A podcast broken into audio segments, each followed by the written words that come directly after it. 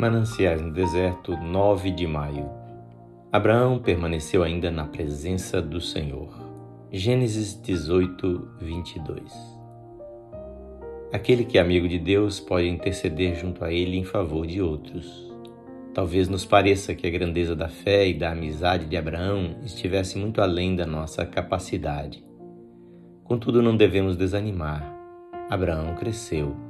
Nós também podemos crescer ele caminhou passo a passo e não em grandes saltos. O homem cuja fé foi profundamente provada e alcançou vitória é aquele a quem devem vir as maiores provas. As joias mais preciosas são trabalhadas e polidas com extremo cuidado. Os metais mais preciosos são provados no fogo mais forte. Abraão não teria sido chamado pai dos fiéis se não tivesse sido provado ao máximo. Leiamos o capítulo 22 de Gênesis. Toma teu filho, teu único filho a quem amas.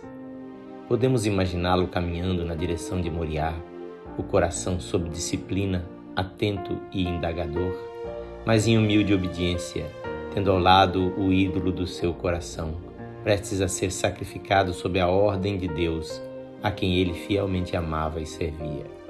Que repreensão para nós, quando questionamos sobre a maneira de Deus tratar conosco.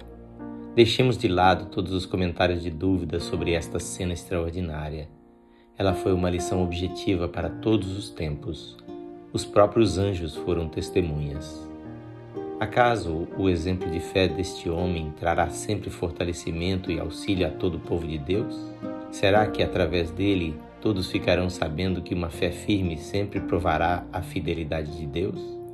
Sim, e tendo a sua fé suportado vitoriosamente a suprema prova, o anjo do Senhor, quem?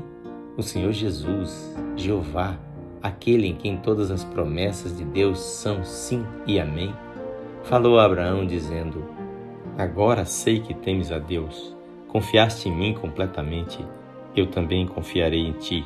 Tu serás sempre meu amigo, e eu te abençoarei e farei de ti uma bênção. É sempre assim e sempre o será. Os que são da fé são benditos com o crente Abraão. Não é coisa de pouca monta gozarmos da amizade de Deus. Esta leitura do clássico de meditações Mananciais no Deserto é feita por este seu amigo, Pastor Edson Grando. Que o Senhor Jesus encha sua casa de alegria e paz.